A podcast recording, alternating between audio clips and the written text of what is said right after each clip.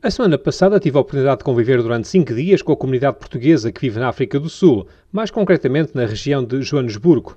E uma das maiores preocupações é, sem dúvida, a crescente onda de violência no país, que atravessa uma forte crise financeira e com uma enorme taxa de desemprego. No dia 17 deste mês, Roberto Carlos da Silva foi morto no restaurante que era proprietário nos arredores de Joanesburgo.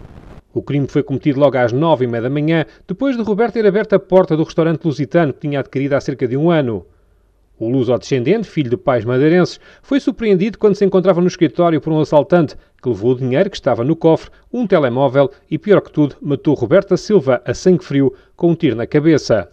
Apesar de tudo, e no espaço de um ano, este foi apenas, e apenas com aspas, naturalmente, o segundo português morto na África do Sul, como refere Francisco Meireles, o Cônsul-Geral de Portugal, em Joanesburgo. Não deixando de ser uma desgraça a morte de qualquer um, Felizmente a comunidade portuguesa este ano tem estado protegida, nos últimos anos tem estado relativamente protegida, embora a exposição seja muito grande. A cota da percentagem portuguesa na comunidade sul-africana daria 30, 31 mortos até ao final de outubro.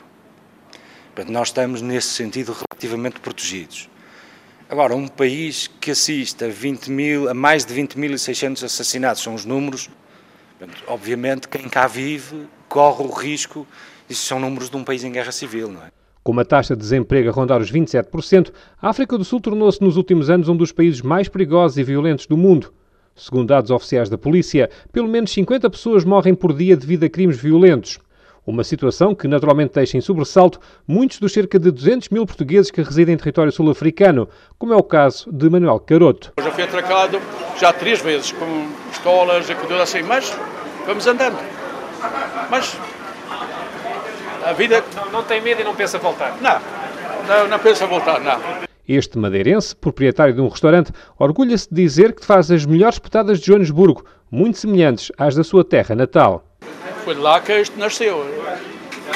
Aqui, eh, lá é o que eles fazem muito diferente que aqui, que é fazer com os petos de louro, do, do, do loureiro. A gente aqui não se consegue fazer isso porque é, não, não tem loureiros suficiente para isto. A maioria dos clientes do restaurante Manuel Caroto são luso-descendentes, eles que já se habituaram à ideia de viverem numa cidade problemática, como refere Luís Lopes. A insegurança é que é o problema da África do Sul, infelizmente, mas olha, vai-se andando aí, também na Europa não está fácil, também temos, temos a família, temos os amigos, temos, já está acostumado a esta vida. Preciso ter algum cuidado, mas é claro, possível. Claro, claro, é.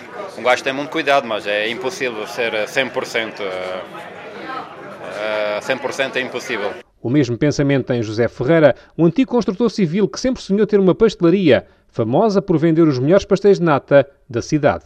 Tudo depende das zonas mais e, e, e da, da, hora que os estabelecimentos estão abertos. Quanto mais tarde o, o, o estabelecimento fecharem, o risco é maior de, de, de, de, serem assaltados. Assaltos que na África do Sul são quase sempre acompanhados por atos de enorme violência, praticados por quem dá pouca importância à vida humana.